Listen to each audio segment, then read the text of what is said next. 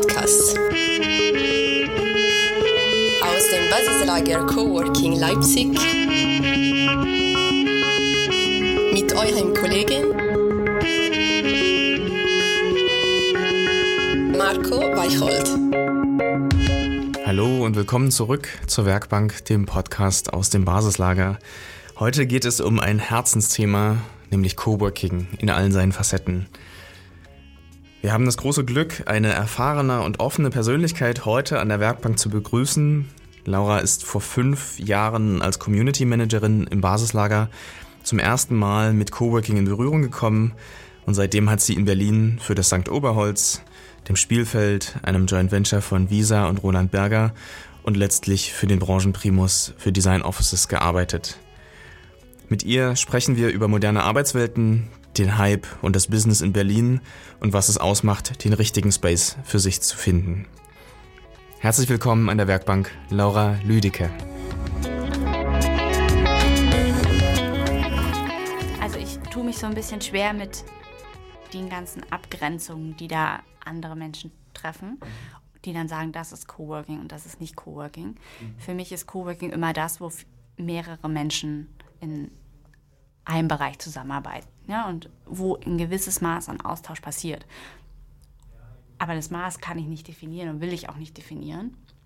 Deswegen merke ich, für mich ist es auch in Ordnung, wenn Coworking eine kleine Arbeitsgemeinschaft ist mit 10 Quadratmetern, die sich selbst organisieren. Und Coworking ist aber auch ähm, ein großer 15.000 Quadratmeter Space auf sieben Etagen. Also, ja, genau. Ja. Der Austausch ist eben das Wichtige. Ja, vielleicht kannst du noch einmal kurz skizzieren, ähm, wie, du, wie du von einer Station zur nächsten gekommen bist. Also mhm. für alle, die dich nicht kennen, mhm. äh, weil du, wie wir gerade festgestellt haben, fünf Jahre äh, nicht mehr hier bist, aber wir eine gemeinsame Vorgeschichte haben, mhm. mit der wir hier zusammen gearbeitet haben. Vielleicht kannst du einmal abreißen, was so deine, deine Eckpunkte der Station waren. Ähm, genau, ich bin sozusagen zum Basislager gekommen aus der, aus dem sozialen Bereich, das vielleicht noch vor, vorneweg. Und danach ähm, nach Berlin zu dem Spielfeld. Das ist sozusagen ein Joint Venture von Roland Berger und Visa. Ähm, genau, ein bisschen natürlich auch anders als das Basislager, ganz anders.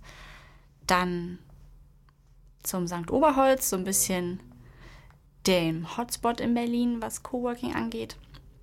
Und von dort zu einem großen deutschlandweiten Anbieter zu Design Offices. Das sind so die Coworking-Erfahrungen, die ich gemacht habe. Mhm.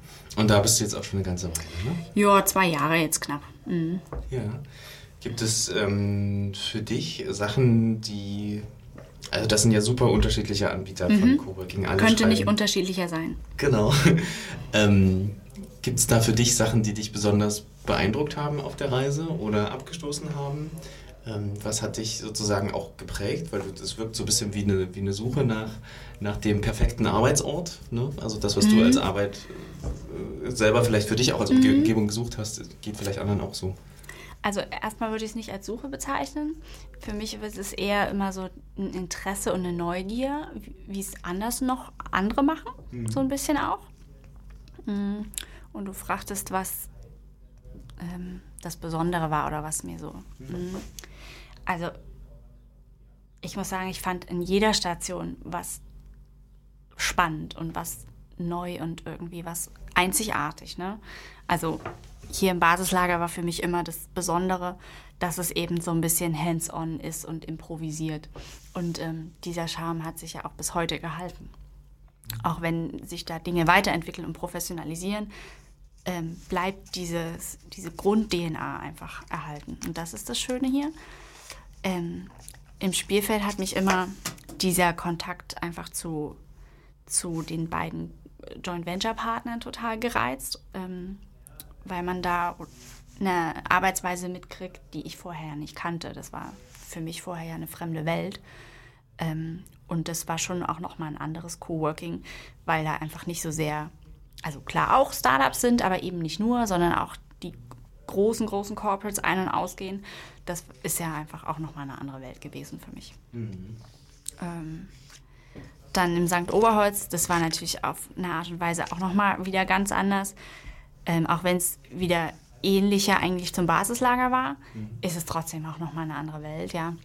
Ähm, was mich da gereizt hat, war eigentlich das Thema, dass Ansgar Oberholz diese Beratung so st stark geprägt hat oder entwickelt hat und jetzt auch inzwischen noch mehr. Ähm, weil ich für mich gemerkt habe, das ist eigentlich der spannende Teil, ne, das zu gründen und das ähm, der Anfang, ja. Wenn dann alles Routine ist, ist es für mich gar nicht mehr so spannend, ja. Aber einfach so am Anfang die Strukturen zu setzen, das aufzubauen, ähm, das hat mich dort eigentlich gereizt. Und ja, jetzt bei Design Offices ist es einfach nochmal, dass ich merke, ich äh, will wissen, wie man das auf, wie man es ausrollt und skaliert, ja, und wie man einfach auf 40 Standorte das alles mitdenkt. Also das ist ja dann auch nochmal eine Ebene, die, die ich bis dato nicht kannte. Und hattest du verschiedene Rollen in diesen verschiedenen Positionen? Ähm, ich glaube, ich hatte immer verschiedene Titel, selbstverständlich. Ja? Irgendwie heißt man dann immer alles und ist immer noch ein cooler Manager und so. Aber am Ende war ich immer ich und habe eigentlich immer dasselbe gemacht. So. Ich habe immer quasi das gemacht, was ich bis dato konnte. Das habe ich immer mit eingebracht mhm. und das war immer sehr gewollt und gefragt. Ähm, und dann entwickelt man sich dort on the job quasi weiter. Ja? Mhm. Also im Endeffekt. Ähm, gut, das, ja, klar, man hat schon eine Entwicklung drin, ja. Also hier vom Community Manager und im Spielfeld, da war man so ein bisschen, da hat man einfach alles gemacht, ja. Einfach auch von der Anzahl der Mitarbeiter, man muss ja einfach alles machen. Mhm. Ähm, das war auch anfangs im Spielfeld so, wobei man sagen muss, in den zwei Jahren, die ich da war, hat sich das total ausdifferenziert, ja. Also ich habe da als einzige Mitarbeiterin angefangen und äh, habe quasi die Strukturen aufgebaut und ähm, bin gegangen, da waren wir, glaube ich, acht. Ja, ja, und jetzt sind die nochmal, ich glaube, nochmal verdoppelt, weil sie nochmal irgendwie ähm, sich umstrukturiert haben und so. Genau. Ähm, und dann im St. Oberholz, dieser Beratungsaspekt, da hatte ich ja eine ganz andere Rolle, ja. Das war dann wirklich, da war ich gar nicht mehr für einen Space zuständig, sondern eben eher beratend für die Kunden. Das ist schon immer ein ganz großer Change, ja. Ähm, und jetzt im Design Office bin ich ja ähm, Standortleitung, das heißt eigentlich ähm, Führungskraft. Das ist auch natürlich neu für mich gewesen. Na klar hatte man immer schon mal so Praktikanten und Werkstudenten, aber ähm, ist natürlich ein anderes Level jetzt. Ja. Hast du für dich dabei herausgefunden, ob du lieber in kleinen Teams arbeitest oder hands-on alles selber machen oder in großen Strukturen dich wohler fühlst? finde beides cool. Ich mag beides gern. Und für mich ist es eher die Abwechslung auch oder auch so eine Lebensphasenfrage. Ich kann mir vorstellen, dass ich nach fünf Jahren viel Struktur auch mal wieder in ein kleineres Team möchte und wieder alles selber machen möchte. Ja, kann ich mir gut vorstellen. Jetzt gerade genieße ich das sehr, dass man eine HR hat, die man anrufen kann, dass man eine Finance-Abteilung hat. Ja, das ist einfach Gold wert. Und ich merke auch, da, dadurch kann man einfach auch, kriegt man viel mehr PS auf die Straße. Ne? Also du hast viel mehr Support, du kannst viel mehr auch reisen.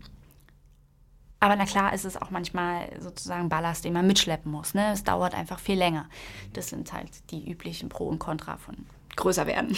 Ja, richtig.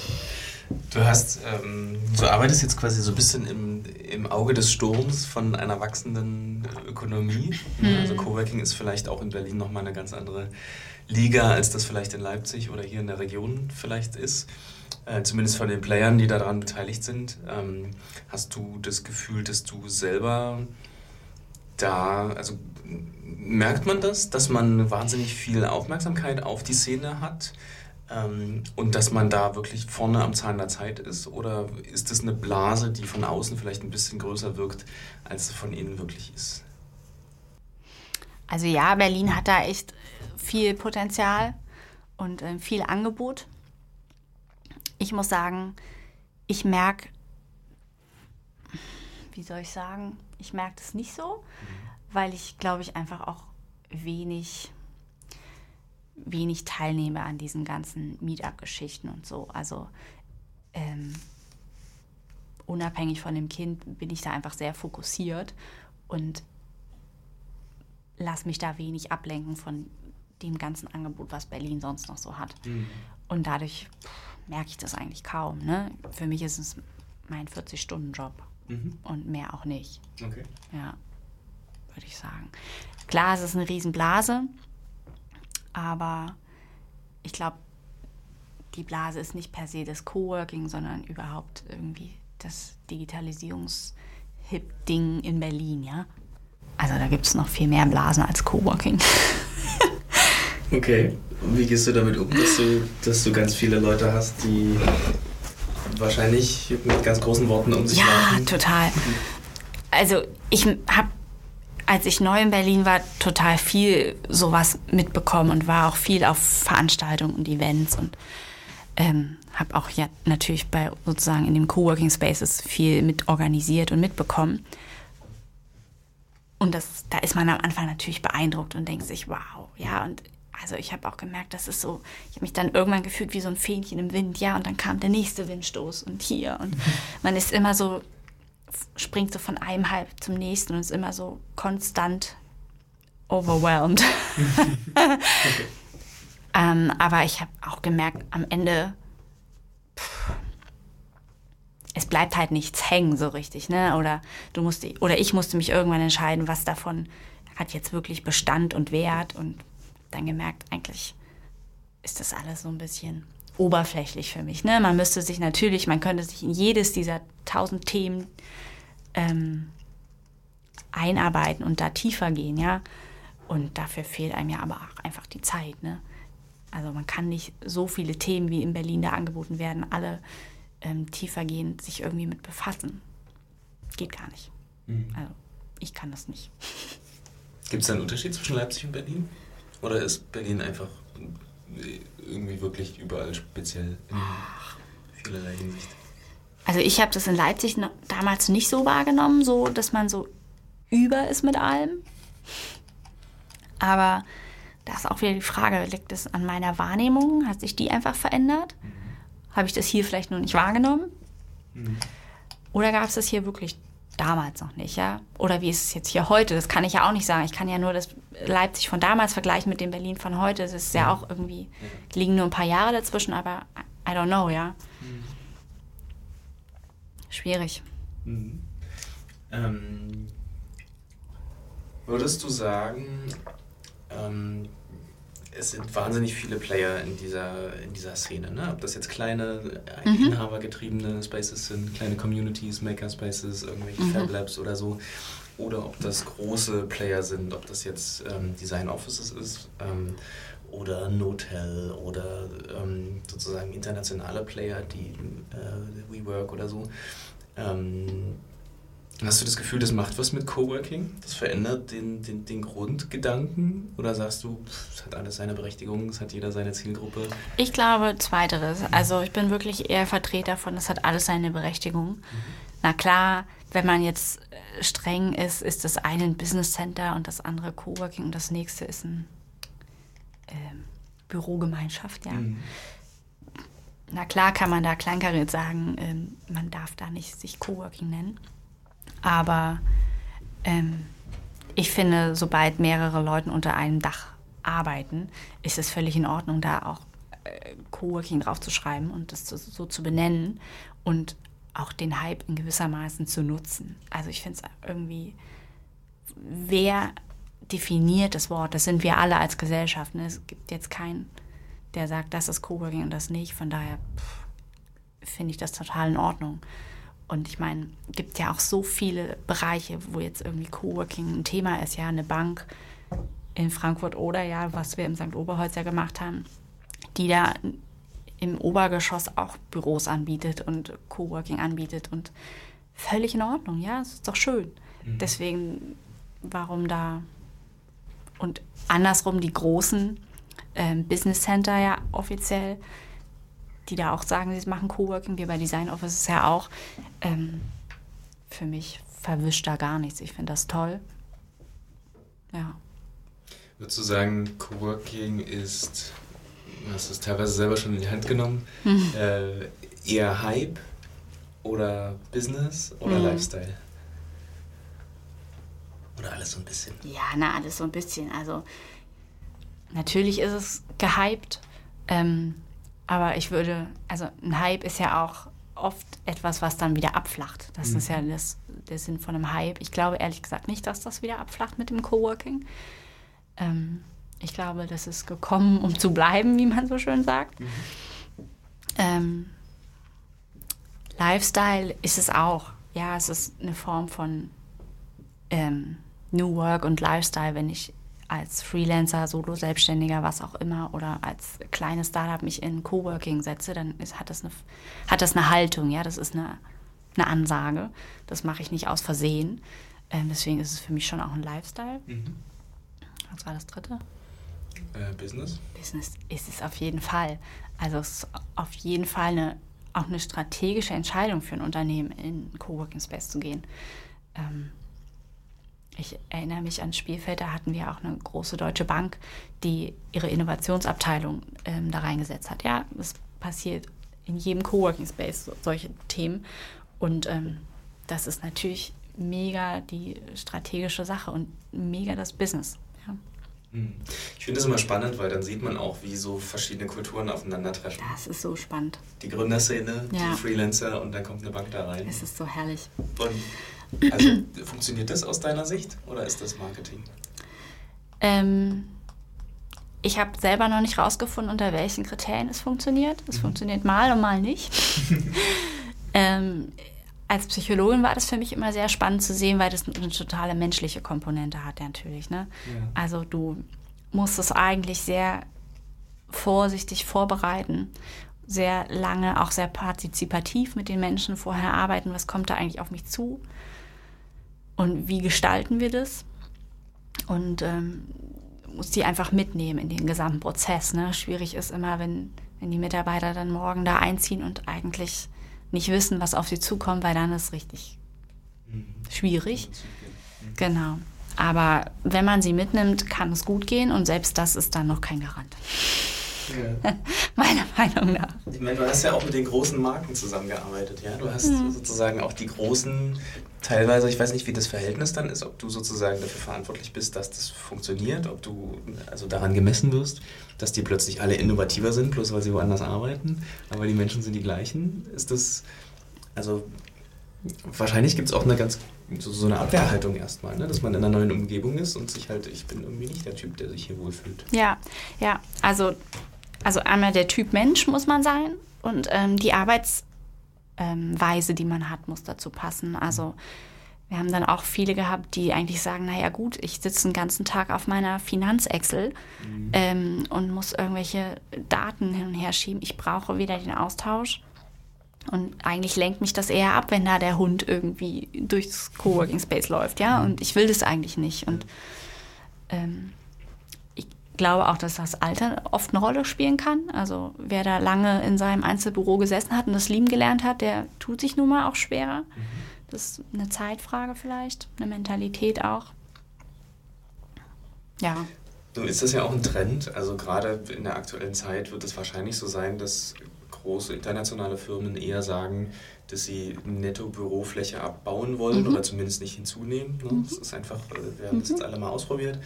Ähm, Ich habe gehört, viele- minus 30 Prozent angeblich. Ja, Mhm. das ist schon eine Ansage. Ja.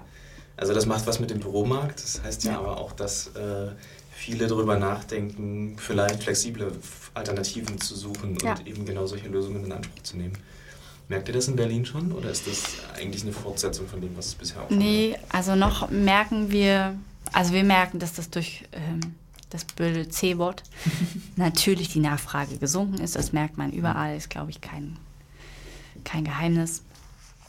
Ähm, aber dass es natürlich auch konstant auf einem Level bleibt, was in Ordnung ist. Ja, also der Büromarkt ist nicht eingebrochen. So. Ähm, da gibt es weiter Nachfragen, da gibt es vor allem auch weiter große Anfragen von großen Corporates. Also sowas wie mal hier, mal eben 100 Arbeitsplätze oder so, ja. Oder, also solche Anfragen gibt es auch. Ähm, ja. Aber was du sagst, ähm, dass es grundsätzlich eher der Trend ist, abzubauen, die Bürofläche. Ähm, darauf stellen wir uns schon auch ein. bei Design Offices und unsere Antwort darauf ist eigentlich, dass wir denken, dass, ähm, dass es sozusagen ein Quartett ist aus vier Arbeitsarten, ähm, die Unternehmen eigentlich sozusagen flexibel ihren Mitarbeitern anbieten können. Das eine ist natürlich immer noch das Headquarter, wo man irgendwie dabei bleibt und was man irgendwie braucht als Fixstern sozusagen. Ähm, das andere ist das Homeoffice, das wir alle irgendwie auch schätzen gelernt haben jetzt. Ähm, und die zwei anderen Punkte finde ich besonders spannend. Das eine ist einfach so eine Art Satellite-Büro, dass man sagt, okay, wenn ich deutschlandweit ähm, habe ich irgendwie drei, vier Satellites, wo die auch eben gut mal hinpendeln können, ja, im Ruhrgebiet vielleicht, im Münchner Raum, wo auch immer da so große Punkte sind. Und der vierte Bereich ist, ähm, dass man einfach auch mit zum Beispiel unserer Membership-Karte mhm. ähm, in, jedem, in jeder Stadt Coworking machen kann. Ne? Zu sagen, okay, ich brauche heute nicht ins Satellite-Büro, ich habe keinen Bock auf Homeoffice, ich muss auch nicht ins Headquarter, ich gehe einfach in den nächstgelegenen Coworking-Space und ja. arbeite da in Ruhe, ja. Da hat man aber dann auch nicht den Anspruch, in die jeweilige Community groß einzuwachsen, oder? Da geht man quasi hin, so ein bisschen wie, weiß ich nicht, ich stelle es mir vor, äh, der Bahnhof, ne? ja. auf eine ja. Dienstleistung. Mhm, ja. Und ich bin da für eine halbe Stunde oder für zwei Stunden, mhm. mache ein paar Telefonate und bin aber auch danach wieder raus. Und bin ganz froh, wenn es so aussieht, wie es zu Hause auch aussieht. Ja, ich glaube ja. Also ich glaube auch nicht, dass jeder ähm, Arbeitnehmer, der in so einem Format arbeitet, Lust hat auf diese Community. Mhm. Ich glaube, da gibt es die Typen, die da einfach das eher pragmatisch sehen auch, die dann da nicht reinwachsen. Und es gibt natürlich auch die, die das für sich als als Netzwerk nutzen wollen. Mhm. Aber ähm, ich finde, man muss respektieren, dass es beides gibt und für beide auch ein Angebot schaffen. Ja. Ich habe es auch so verstanden, dass häufig viele aus der Szene quasi beauftragt werden, mhm. also mindestens das St. Oberholz, mhm. äh, halt dass große Firmen auf sie zukommen und sagen, mhm. auf, ich habe hier eine Fläche irgendwo mhm. In der Pampa oder in der mhm. Innenstadt, wie auch immer, macht mal was ja. Innovatives draus ja. und was Cooles draus. Und dann kommen als allererstes die Architekten oder? Es, kommen, kommen erst die BWLer und dann die Architekten oder wie ist die Reihenfolge? Von den Unternehmen, die beauftragen? Na, von den, von den Umsetzenden. Also wenn ich quasi, wenn ah, ich jetzt ja. zum, zum mhm. Oberholz gehe und mhm. sage, pass auf, ich mache mir mal einen Coworking Space, mhm. wer denkt da zu, zuerst drüber nach? Ist das Innen, Innenausstattung? Sind es Möbel? Sind das ähm, mhm. BWLer, die ausrechnen, mhm. wie viele Arbeitsplätze man in welche Quadratmeterzahl bekommt? Also im Oberholz sind wir da, glaube ich, zu der Zeit, wo ich noch da war, erstmal mit den BWLer-Methoden rangegangen. Mhm. Ähm, weil wenn das schon nicht klappt, brauchst du gar nicht erst über Tische nachdenken. Mhm. Und ähm, bei Design Office machen wir es jetzt auch ähnlich.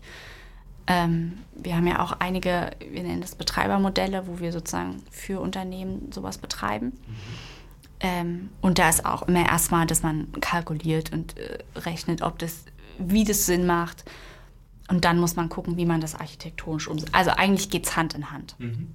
Äh, man kann das nicht getrennt voneinander machen. Und eigentlich ist es so ein bisschen ähm, iterativ, dass mhm. man ständig sozusagen nochmal ummodelliert und guckt und ach nee, es reicht noch nicht, wir müssen nochmal oder irgendwie so, ja. Mhm. Das ist eigentlich ein Prozess. Du hast jetzt den Aufbau von mehreren Spaces, die wie gesagt unterschiedlicher nicht sein könnten, mhm. miterlebt. Ähm, was, was würdest du sagen, wie lange braucht so ein Space, bis er läuft. Also mhm. bis die Community eingefahren ist, bis alles da ist. Mhm. Ähm, bis du das Gefühl hast, okay, du kannst es auch abgeben an Personen, die an Verwaltung mehr Spaß haben als du vielleicht. Ich würde aus dem Gefühl jetzt mal aus dem Bauch raus sagen, zwei Jahre. Mhm. Man kann es nicht so richtig quantifizieren. Du weißt nie, wie die Umstände sind und ob mal wieder ein Virus kommt, ja.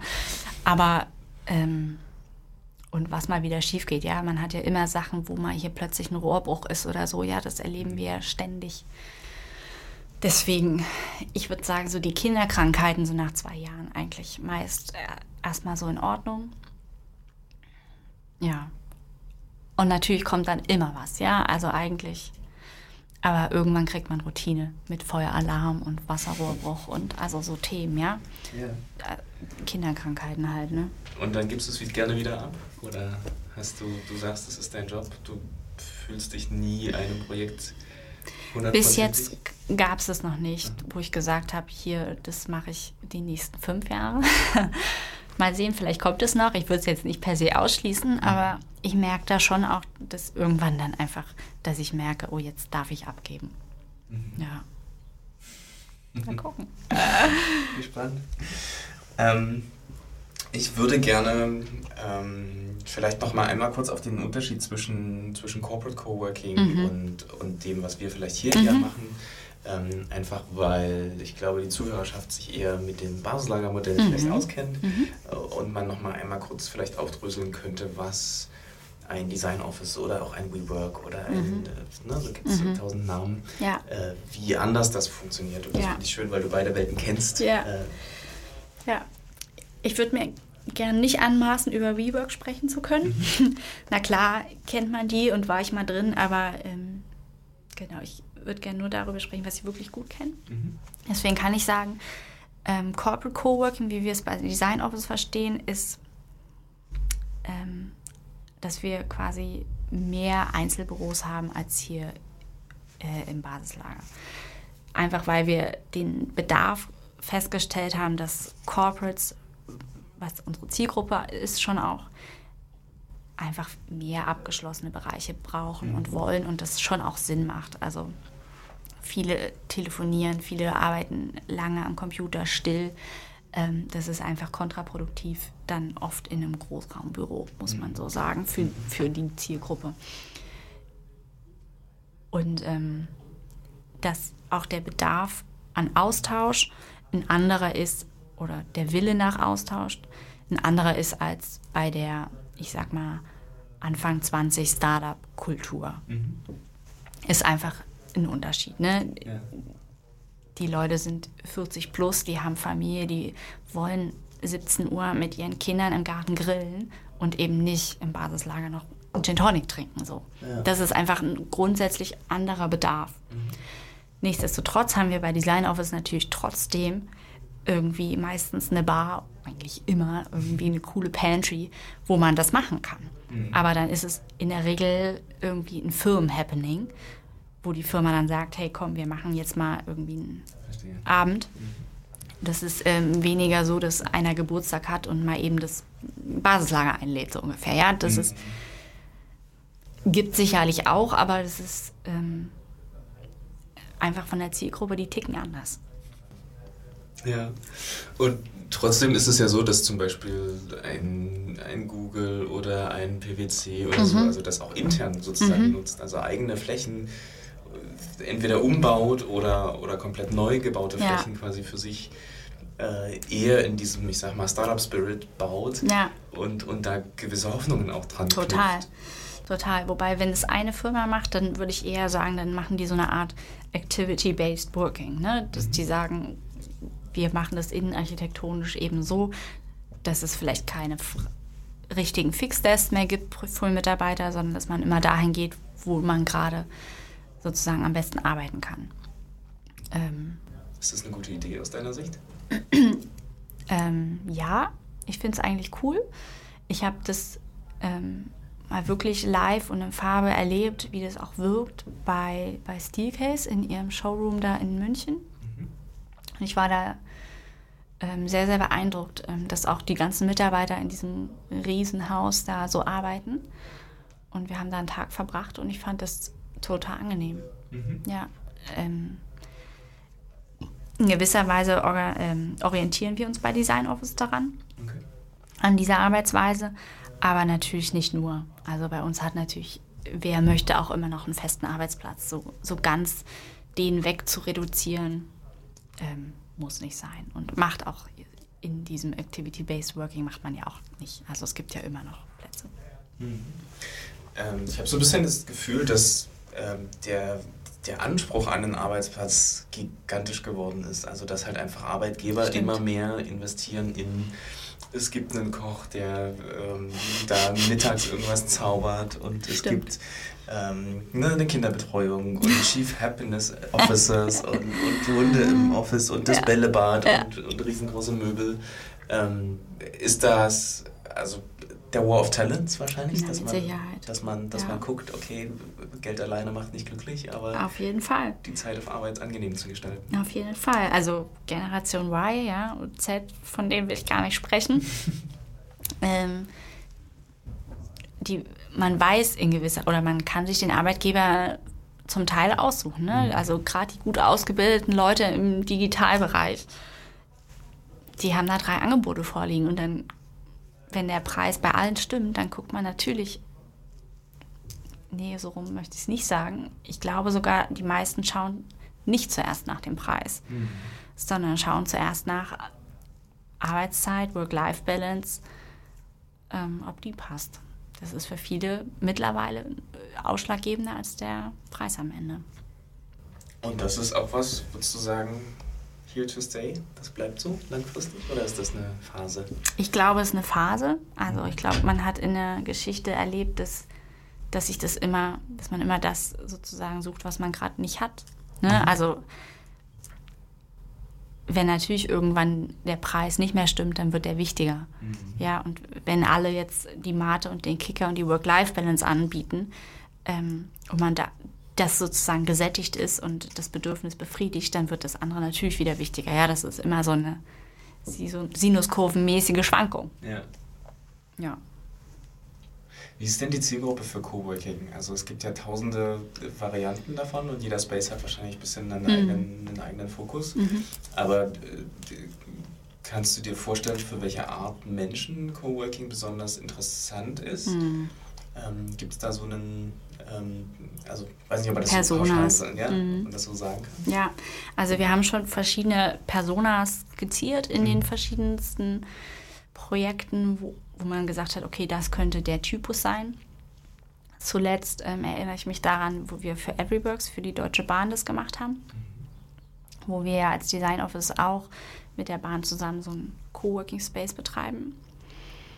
Ähm, und da war natürlich ganz klar, ähm, dass wir so die Digitalnomaden, ich weiß jetzt nicht mehr, wie wir es genau genannt haben, aber die, die Vielreisenden ansprechen, ja. Ähm, gut, da ist das Konzept auch so, dass man den Hauptbahnhof äh, im Fokus hat, ja, und sozusagen nach Pendlern auch guckt. Aber das lässt sich auch auf andere Coworking Spaces übertragen. Also du hast ganz oft dieses Open-minded und irgendwie Interesse nach Austausch. Ähm, das ist schon, ich würde sagen, der Kern, der immer wieder auftaucht. Ja. Wie ist denn dieses ähm, Projekt? Also ich stelle mir das so vor, ne? die Deutsche Bahn hat jetzt einfach Immobilien, die hat in der Innenstadt ganz, ganz viele ähm, Assets, die da rumliegen. Ähm, und die denken sich jetzt aus, was für die neue Generation, für die hippen äh, digitalen Nomaden ähm, funktioniert das so einfach, dass man was aufbaut, was dann einfach so angenommen wird? Ähm, oder wirkt es dann doch sehr corporatig? Also ehrlich gesagt wissen wir es noch nicht, ob es wirklich angenommen wird, weil wir das mit dem blöden C-Wort uns dazwischen kam. Ja. Äh, Also der Space ist natürlich offen und wird angenommen, man hat da Kunden, aber ich sag mal, die richtige Zielgruppe, die Berufspendler, die dann, das ist einfach, Sind gerade nicht die sind gerade einfach nicht unterwegs. Ja, jeder sitzt in seinem Arbeitszimmer zu Hause, wenn er eins hat. Ähm, deswegen dieser wirkliche Proof, ähm, den konnten wir leider noch nicht erbringen. Das ist so ein bisschen schade. Ähm, Aber die zwei Jahre sind auch noch nicht rum. ja, genau. Siehste? Richtig, man hat noch Zeit. Ja, spannend. Ähm, es hat, ich ich gucke ja immer nur auf die Coworking-Szene so ein bisschen, also zumindest die internationale, ähm, so ein bisschen mit großen Augen, wenn man Beispiel WeWork, ne, die, die, den Börsengang einmal platzt es, dann funktioniert es und es ist ein Spekulationsobjekt. Naja, aber plötzlich gucken halt Banker auf das Geschäftsmodell und Ja. es geht nicht um, um Community und Mate und Kicker, Mhm. und, und, sondern es geht um, wie viel Geld man aus welchem Quadratmeter Ja. Schlüssel irgendwie Ja. rausziehen kann. Ja. Ähm, spürt man das in so einem Space? Also du durchläufst verschiedene Sachen. Also wir haben ja früher auch regelmäßig mit dem Basislager-Team Berlin-Touren gemacht, um Mhm. einfach die ganze Bandbreite zu erleben. Ja. Ähm, ist das so, wenn du reinkommst in den Space und du siehst bestimmte Dinge und du fühlst dich total erinnert? Nee. Also, nee. Ich glaube, als Kunde am Ende siehst du sowas nicht. Und du merkst davon auch nichts. Äh, also das Einzige, wo man es vielleicht merkt, ist, dass bei dem genannten Anbieter die Tischgröße eine andere ist, weil man da bis zum letzten Meter, ich sag mal, optimiert. Daran würde man es sicherlich merken. Aber ähm, ich glaube, so als jemand, der da nicht groß den Vergleich hat im Markt, ist erstmal überall nett. Ne? Und, ja, und ich glaube auch bei dem genannten Anbieter, ähm, die gleichen ja auch das aus. Ne? Du hast dafür irgendwo Bier da in der Küche und eine coole Limo und ähm, irgendwie dollen Ausblick. Also ich würde erstmal sagen, es hat alles seine Vor- und Nachteile. Ne? Und äh, die Frage ist immer, was du als Kunde suchst. Ich habe immer so ein bisschen den Ansatz hier in Leipzig, dass ich eigentlich nicht das Gefühl habe, so wahnsinnig Konkurrenz zu haben, mhm. weil es halt einfach super unterschiedliche Zielgruppen sind. Ähm, ich höre so ein bisschen raus, dass das in eurem Markt schon nochmal was anderes ist. Also das Corporate Coworking funktioniert, weil mindestens national oder international der Kampf um die guten Lagen und der Kampf ja. um die guten Kunden wahrscheinlich nochmal ein bisschen anders. Glaub schon, glaub schon. Und auch ähm, die Konkurrenz hast du ja auch gegenüber konventionellen Flächen. Also wenn du jetzt, wenn da wirklich eine Anfrage ist mit 100 Arbeitsplätzen, es stellt sich natürlich auch für das Unternehmen immer die Frage, nehme ich jetzt einen Coworking-Anbieter und miete mich da ein oder mache ich nicht doch eine konventionelle Fläche, die ich einfach eigens spiele. Mhm. Die Rechnung machen die Kunden natürlich auch. Ähm, da sind wir, das sind wir uns auch bewusst und mal macht es total Sinn, wenn es jetzt nicht auf 20 Jahre ausgelegt ist und der Corporate genau weiß, es ist irgendwie ein Übergang, dann mhm. Sind wir total richtig, dann macht es total Sinn sich diese Leistung auch einzukaufen, weil man einfach auf so eine Flexibilität selber, das wird einfach teurer. Mhm. Ähm, aber natürlich, wenn man weiß, man sucht das für lange, muss man gucken, ob es einem wirklich dann das rechnet. Ich würde gerne so ein bisschen in die Glaskugel schauen. Oh Gott. Also quasi in die Zukunft. Äh man spricht ja immer so gerne von der Zukunft der Arbeit und mhm, wir haben uns jetzt mhm. alle durchdigitalisiert und mhm. wir sind alle so flexibel und so. Ähm, das kann ja in zwei Richtungen gehen. Ähm, also ihr seid jetzt mit 40 Standorten in 15 Städten in Deutschland mhm. ähm, und ihr habt, glaube ich, massiv einfach auch Geld in die Hand genommen, um quasi ja, zeitig Auf was jeden Fall. abzukriegen. Du hast gesagt, Coworking is here to stay. Ähm, wie arbeiten wir denn in zehn Jahren? Was denkst du? Also ich glaube, wie gesagt, das wird so ein, so ein Mix aus diesen verschiedenen Bereichen sein. Ne? Dass man zum einen natürlich Coworking nutzt. Ich denke, das ist für wirklich viele Arbeitsweisen eine gute Antwort ist. Gerade die moderneren. Mm, ich glaube aber auch, dass das Homeoffice nicht mehr weggehen wird. Ähm, das haben wir jetzt alle gelernt. Ja. Und ich glaube auch, dass dieses Headquarter bleiben wird. Also ich glaube nicht, dass alle Firmen jetzt sofort nur noch Coworking machen werden. Ich glaube, das wäre Quatsch, das zu denken, mhm.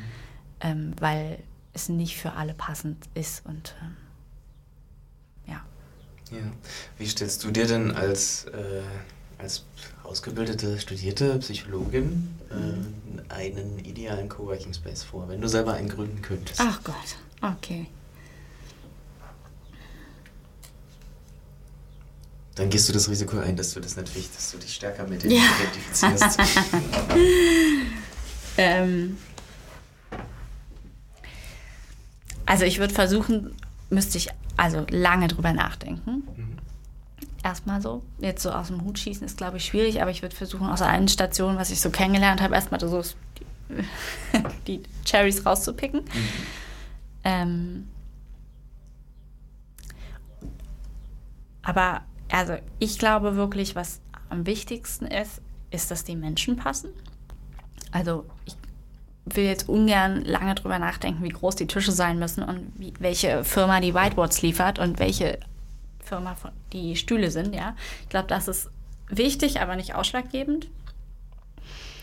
Ähm, ausschlaggebend ist für mich, und ähm, das stimmt auch mit der Philosophie von Design Offices überein, dass einfach die Menschen den Unterschied machen. Ähm, das merke das habe ich in all meinen Stationen eigentlich gemerkt, Mhm. dass einfach, also die Community braucht sozusagen diese Menschen, um sich sozusagen zu entwickeln. Also man- braucht sozusagen diesen Moderator, ma- manche nennen es Community Manager, wie- auch immer, ja. Aber es braucht diese menschliche Komponente, dass diese Vernetzung, dieser Austausch stattfindet und dass es Spaß macht. Also ich habe es auch erlebt, dass sozusagen Menschen das machen, die das sicherlich fachlich gut machen und total korrekt und irgendwie auch keine Fehler und alles pünktlich, aber die es sozusagen nicht schaffen, ähm, da eine, eine Herzlichkeit und äh, die Basis zu bieten für diese Vernetzung. Und ähm, das wäre mein wichtigstes Augenmerk. Ja, du bist ja jetzt auch in Personalverantwortung. Mhm. Also du suchst jetzt auch wahrscheinlich, du stellst Teams zusammen und so. Wie gehst du da vor? Was, wonach suchst du? Was sind Fragen, die du stellst? Ähm, tja, War of Talent sage ich nur, ne? Ja. Ähm, das ist wirklich eine schwierige Frage. Ich hatte, ich habe sehr viel Glück gehabt mit meinem Team. Liebe Grüße.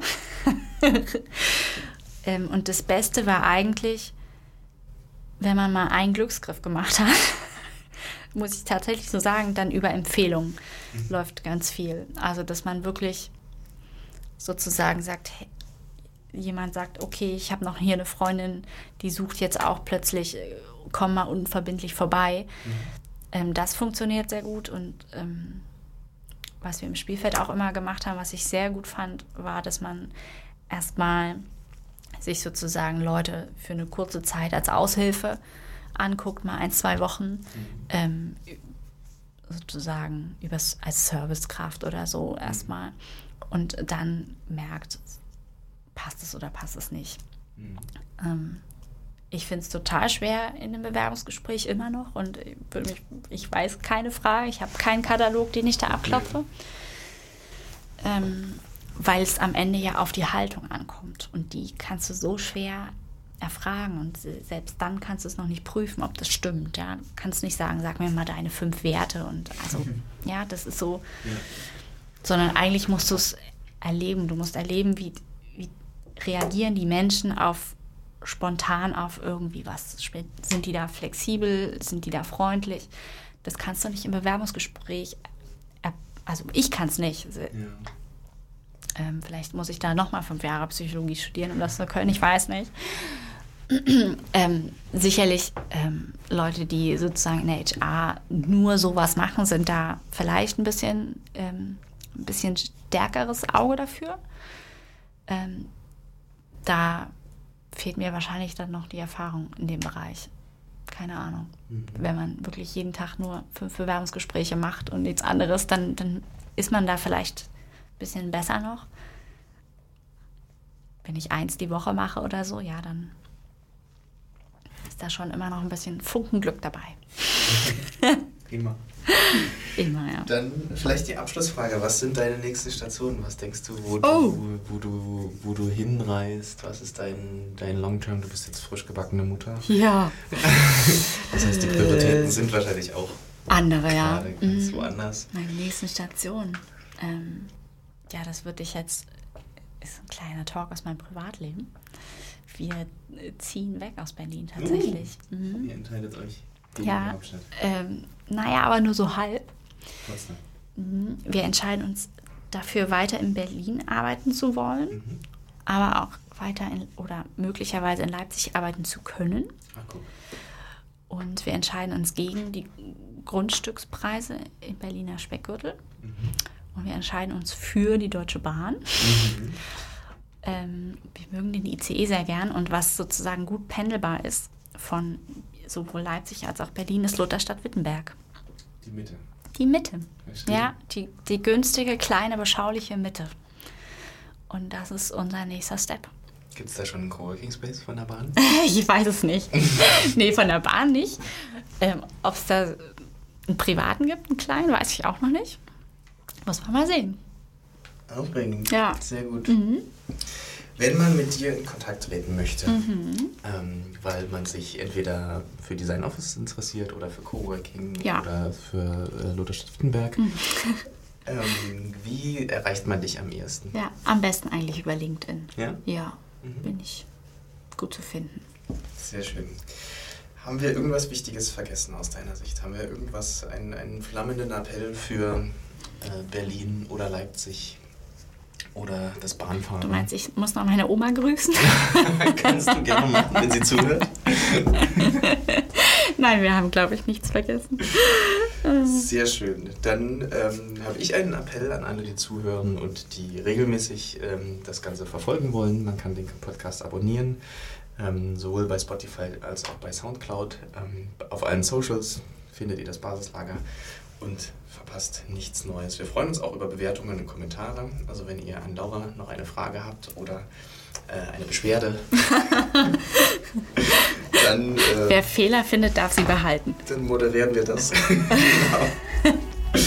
Schön, dass du da warst, Laura. Vielen Dank für den Besuch. Danke für die Einladung. Und bis ganz bald zum nächsten Mal. Tschüss. Freue mich. Folgt uns on social media.